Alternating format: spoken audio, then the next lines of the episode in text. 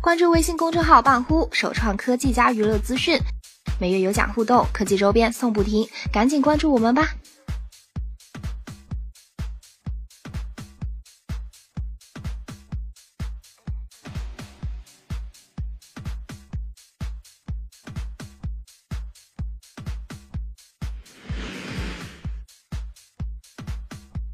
据外媒报道，Galaxy Note 7是三星 Galaxy Note 系列平板手机家族最新成员。外媒称，这款手机外形虽漂亮，但它高高在上的价格可能会吓跑部分用户。就性能而言，Note 7与市面上其他旗舰机型旗鼓相当。三星 Galaxy Note 7国行售价定在五千九百八十八元。Galaxy Note 7目前已经开始接受预定。由于其价格如此之高，用户可能期望其表现超过其他所有竞争对手。尽管它超过市场上其他手机，但高价格可能会让用户望而却步。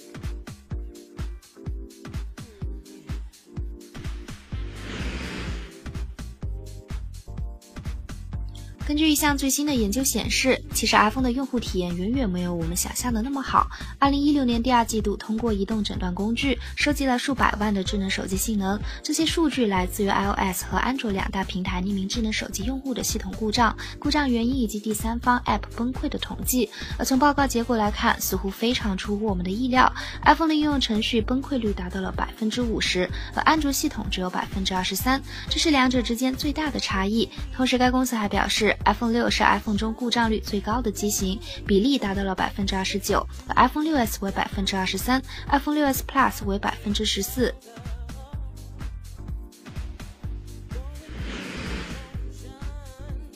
被看板过台的 OPPO、vivo 一直都是闷声发大财的典范，今年更是迎来大爆发，成为上半年国内手机出货量的第二名和第三名，仅落后于华为。最近有消息称，华为砸钱一点五个亿拿下浙江卫视重磅综艺节目《声音的战争》独家冠名权，只为推广全新女性手机 Nova，不禁让人为 OPPO、vivo 捏一把汗。据了解，Nova 系列主攻女性与线下市场，价格将会定在两千至三千元之间，加上此次砸钱综艺节目《声音的战争》，这基本上就是和 OPPO、vivo 一样的路子了。